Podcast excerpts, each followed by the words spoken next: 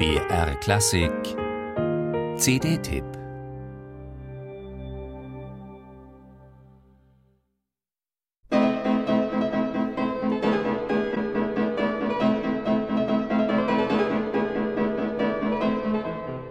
Mozart, die siebte Runde.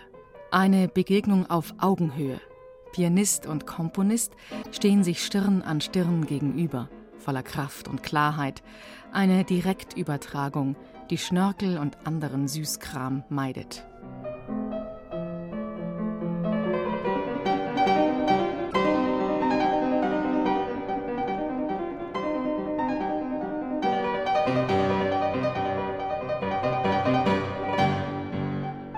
Mozart war in Paris, als er seine klangdichte A-Moll-Sonate Köchelverzeichnis 310 komponierte.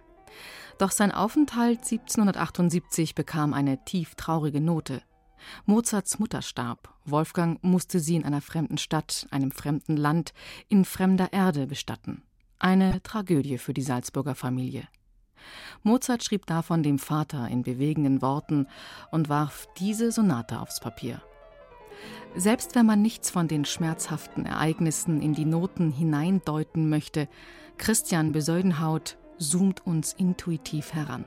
Aufgewühlt und scharf zeichnet er ihren Verlauf nach. Da entsteht unerbittlich gehetztes, umherirrendes, verwundetes. Der Hammerflügel kommt scheinbar an seine Grenzen, berstend, schreiend im Forte, fliehend, flüchtend im Piano. Reich an poetischen Kontrasten und Konturen verschränken sich im verrückt entrückten Andante cantabile Dramatik und Leichtigkeit in einer tiefgründigen Balance.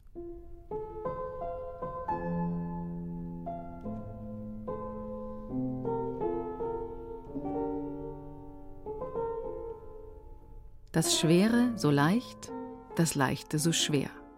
Diese Floskel wird bei Besäudenhaut Musik. Empfindsam und zupackend macht er den Sinn der Werke unmittelbar spürbar und zweifellos relevant. Seine Interpretationsstärke studierte der Mitdreißiger zunächst am modernen Konzertflügel, entdeckte dann aber mehr und mehr die Welt der Hammerflügel und der Cembali. Hier wird die Kraft viel unmittelbarer übertragen. Jedes Instrument klingt etwas anders, bietet andere Raffinessen und sehr unterschiedliche Interpretationen können entstehen.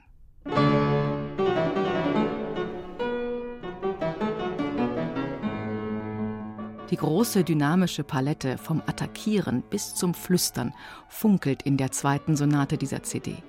Als glanzvolle Sinfonie eröffnet Besäudenhaut die 1774 in München entstandene Komposition Köchelverzeichnis 284.